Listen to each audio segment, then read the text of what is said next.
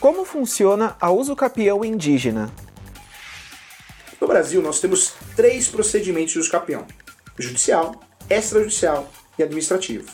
E temos mais de 36 modalidades de uso capião. 36 modalidades.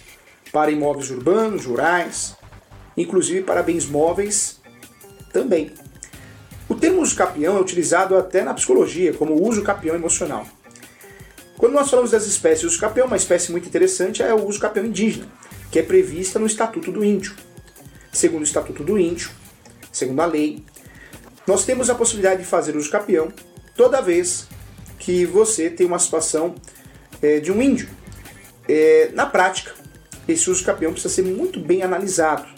Não existe nenhuma diferenciação no julgamento que traga uma positividade, que traga uma situação positiva ao autor da ação.